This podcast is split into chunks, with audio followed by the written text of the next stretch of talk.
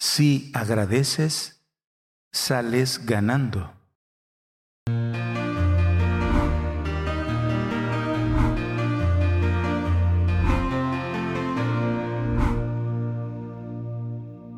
El Rincón de la Palabra.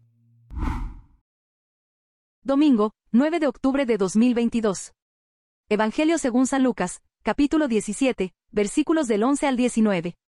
Una vez, yendo Jesús camino de Jerusalén, pasaba entre Samaria y Galilea. Cuando iba a entrar en una ciudad, vinieron a su encuentro diez hombres leprosos, que se pararon a lo lejos y a gritos le decían, Jesús, Maestro, ten compasión de nosotros. Al verlos, les dijo, Vayan a presentaros a los sacerdotes. Y sucedió que, mientras iban de camino, quedaron limpios.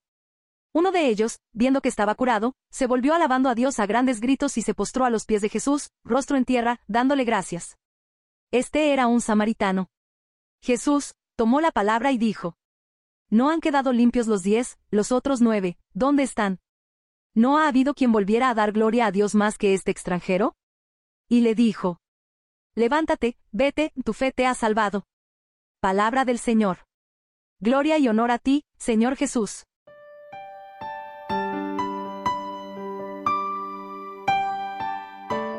El Evangelio quiere mostrar que el agradecimiento a Dios va cargado de bendición y de perdón de los pecados.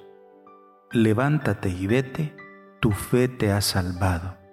El agradecimiento al dueño de la vida trae consigo el perdón y la apertura de la comunidad de hermanos. Hay que recordar que los leprosos no podían estar en la comunidad.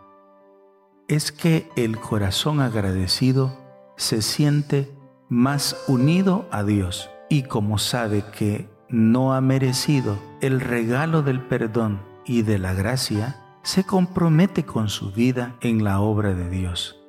El desagradecido tiene un corazón altivo e insensible que cree merecerlo todo y hasta Dios debe hacerle los mandados.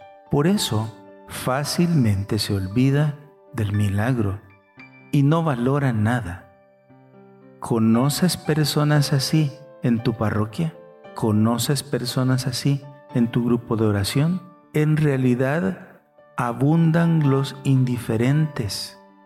Esta es la razón por lo que la Iglesia, en múltiples documentos como Evangelii Nuntiandi, el documento de Puebla, el documento de Santo Domingo, el documento de Aparecida y otros, nos enseña la Iglesia que es urgente una nueva evangelización para irradiar el Evangelio a los bautizados alejados, indiferentes y desagradecidos.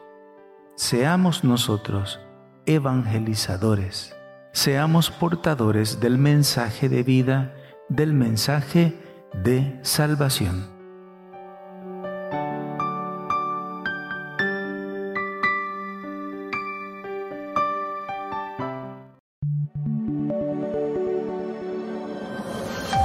Comunidad Católica Virtual. Beato Carlo Acutis ruega por nosotros.